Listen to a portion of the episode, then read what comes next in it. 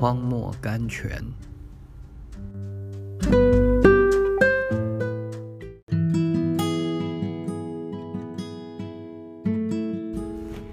九月八日，我在困苦中，你曾使我宽广。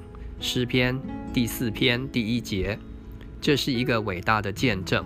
他的感谢不是因为从苦难得到释放，乃是因为苦难得到释放。我在困苦中，你曾使我宽广。他告诉我们，人生的困苦就是人生宽广的来源。经上记着约瑟在牢狱中。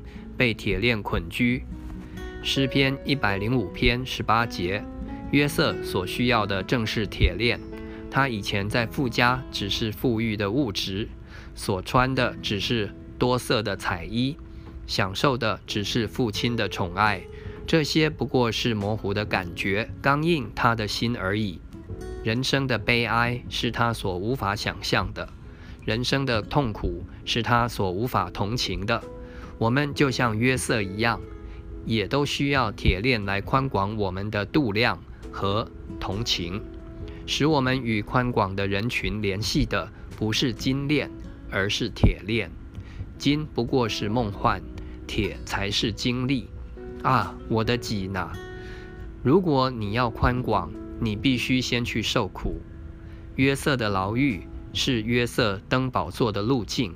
如果你自己没有被铁链捆拘，你就不能取去你弟兄的铁鹤。